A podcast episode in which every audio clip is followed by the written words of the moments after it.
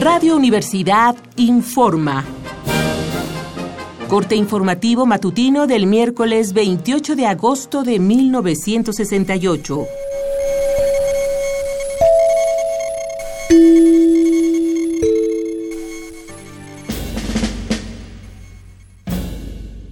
Tenemos más información sobre lo ocurrido esta madrugada en el Zócalo capitalino. Alrededor de 2.000 estudiantes y ciudadanos que hacían guardia en esta plaza, a la espera de un debate público con las autoridades, fueron desalojados con violencia por bomberos, policías, granaderos y soldados. Participaron en el operativo un batallón de paracaidistas, los batallones 43 y 44 de infantería, 12 carros blindados de guardias presidenciales, 4 carros de bomberos, 200 patrullas y cuatro batallones de tránsito. De acuerdo con varios testigos, los hechos comenzaron poco antes de la una de la mañana. Se escuchó entonces a través de altoparlantes un mensaje que conminaba a los ahí presentes a desalojar la plaza.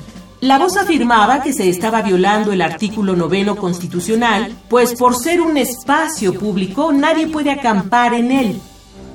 Enseguida se advirtió a los manifestantes que en cinco minutos intervendrían las Fuerzas Armadas. Sin embargo, para aquel momento rodeaban ya el zócalo los batallones, carros y patrullas antes mencionados. Mientras las sirenas aullaban sin parar, los estudiantes fueron replegados por soldados y granaderos. Más aún, no solo fueron desalojados, sino que fueron perseguidos y golpeados en las calles de Pino Suárez, Seminario y Moneda.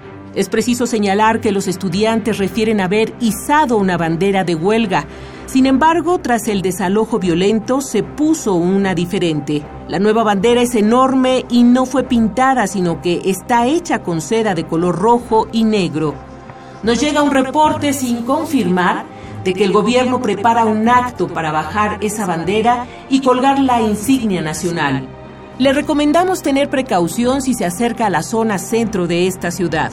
Seguiremos informando, siga pendiente de los reportes de Radio Universidad.